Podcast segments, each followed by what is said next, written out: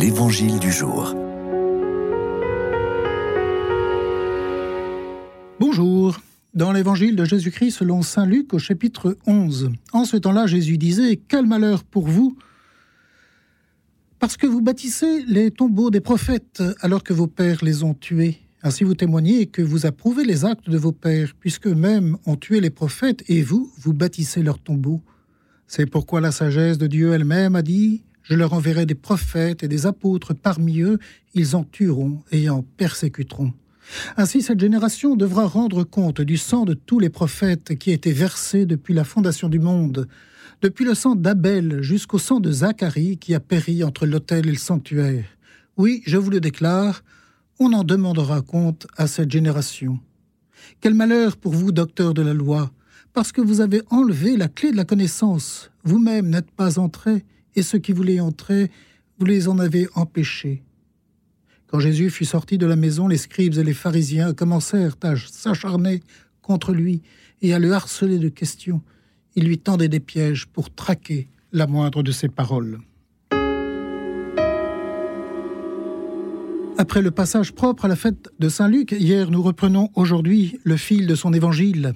Le propos adressé aux pharisiens et aux scribes est empreint d'une violence qui, de la part de Jésus, peut déconcerter. Mais ce n'est pas nouveau.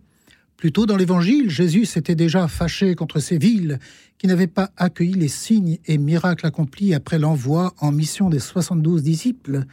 Malheureuse es-tu, Corazine, malheureuse es-tu, Bethsaïde?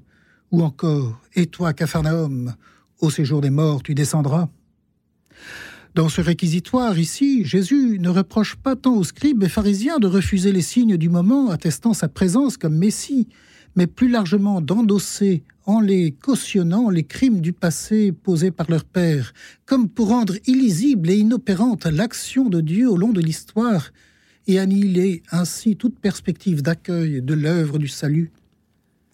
Face à cela, Jésus précise de manière un peu énigmatique c'est pourquoi la sagesse de Dieu elle-même a dit Je leur enverrai des prophètes et des apôtres. Parmi eux, ils en tueront et en persécuteront. Comment donc? Quelle est cette prétendue sagesse qui envoie ainsi ses serviteurs au casse-pipe? Sinon, cette même sagesse de Dieu qui se révèle dans l'événement de la croix, ainsi que le commande Saint Paul au début de la première lettre aux Corinthiens. Comprenons-le, dans sa sagesse, Dieu n'a pas voulu sauver l'homme sans lui révéler la grandeur de sa miséricorde. Il fallait bien pour cela que le Christ évoque devant les hommes de sa génération les comptes à rendre pour tout le sang versé depuis la création du monde, au mépris de Dieu. En y associant son propre sang versé pour la multitude, nous pouvons entrevoir l'infinie miséricorde de Dieu qui remet à l'humanité tout entière ce dont elle ne peut s'acquitter.